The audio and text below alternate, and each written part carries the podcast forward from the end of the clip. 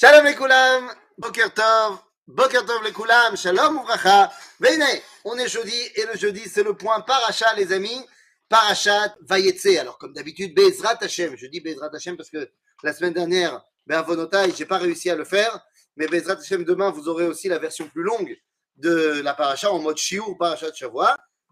Vayetse. Eh bien dans cette Paracha de Vayetse, c'est une Paracha fondamentale évidemment. Pourquoi? Eh bien, parce qu'on y voit la naissance du peuple juif.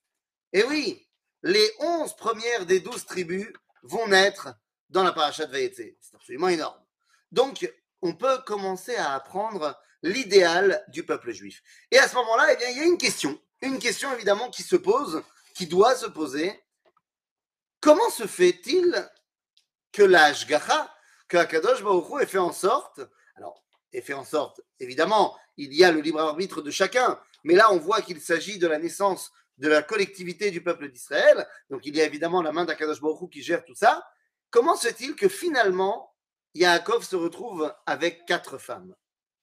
Léa, Rachel, Bila et Zilpa. Comment se fait-il qu'il a besoin d'autant de femmes? Eh bien, vous allez me dire, bah, parce qu'il doit mettre au monde les douze tribus. Bon, a priori, euh, moi j'ai une voisine qui a 14 enfants toute seule. Non, la question n'est pas là. Depuis le début de la Torah, depuis le début de Bereshit, on essaye de créer le Bechor ultime, de créer le premier-né par excellence. Vous savez, le mot Bechor, il est très particulier. Bet, Chaf, Reish.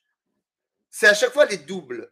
Bet, en valeur numérique, c'est 2. Chaf, c'est 20. Reish, c'est 200. C'est-à-dire qu'il y a 2, 2, 2. En d'autres termes, le Bechor, premier-né.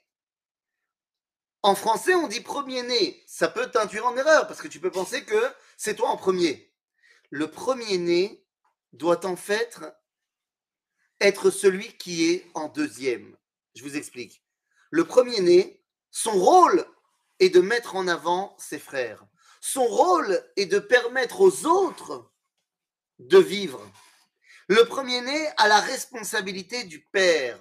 C'est lui qui va hériter de papa. C'est-à-dire, c'est lui qui va avoir pour rôle, comme le père a pour rôle de faire grandir ses enfants, eh bien, le Bechor a pour rôle, eh bien, de s'occuper à faire en sorte que sa famille continue à survivre dans des bonnes conditions. C'est pourquoi les Bechorot devaient être ceux qui bossaient au Beth. C'était les Kohanim par excellence, les Bechorot. Parce que ils comprennent qu'ils doivent s'occuper d'autrui, et cette sainteté-là se trouve dans chaque famille, dans chaque endroit d'Israël. Alors malheureusement, depuis le début de la Torah, ben les Bechor, zelo bidyuk mashu mashu. Ah, moi, il y a ma Bechora qui vient de passer là, elle, c'est mashu mashu. Mais dans la Torah, zelo mashu mashu. Le premier Bechor de l'histoire, misé. Ben, c'est Caïn. Caïn, l'homme à Shumashu. Caïn a tué son frère. Moyen en termes de Bechor. Après, on a qui? Eh bien, après, on va rencontrer Ishmaël. Moyen. À Shumashu par rapport à Yitzhak. Après, on va avoir Esav.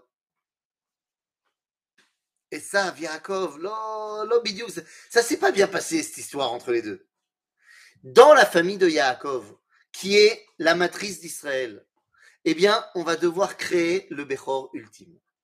Et pour ça, on a besoin, je ne vais pas dire de, quatre, de trois essais pour arriver au quatrième, mais d'une élévation petit à petit. Le premier Bechor de Yaakov s'appelle Reuven.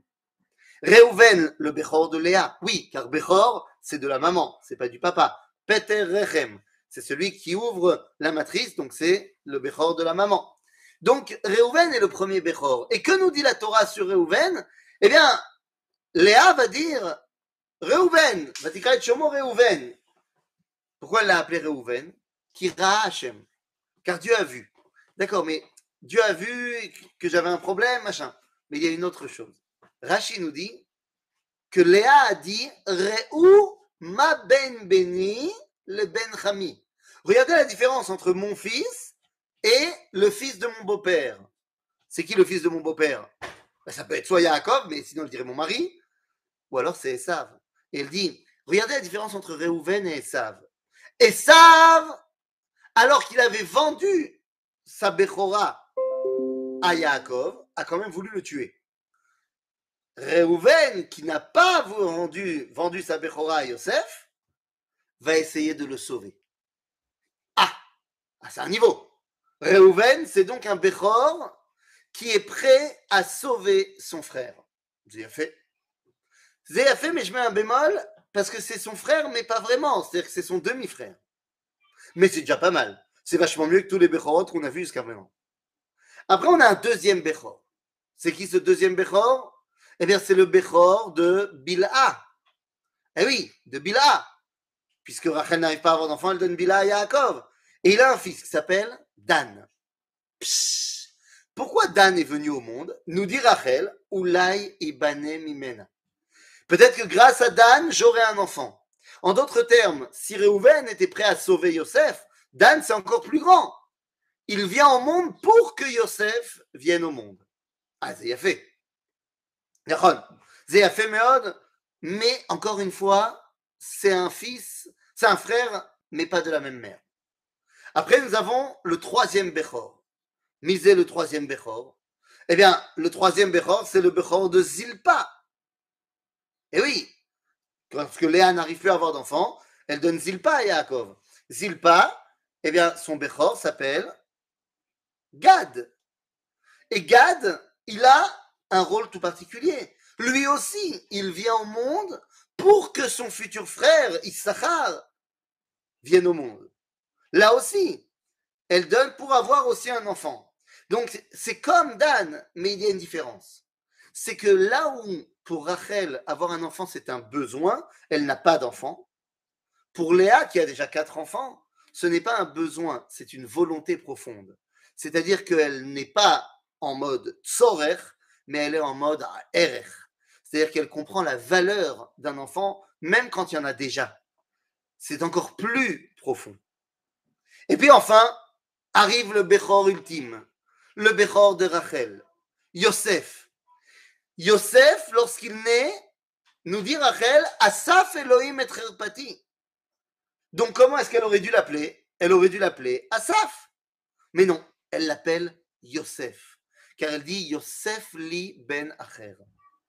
En d'autres termes, Yosef vient au monde pour que son frère Binyamin vienne au monde.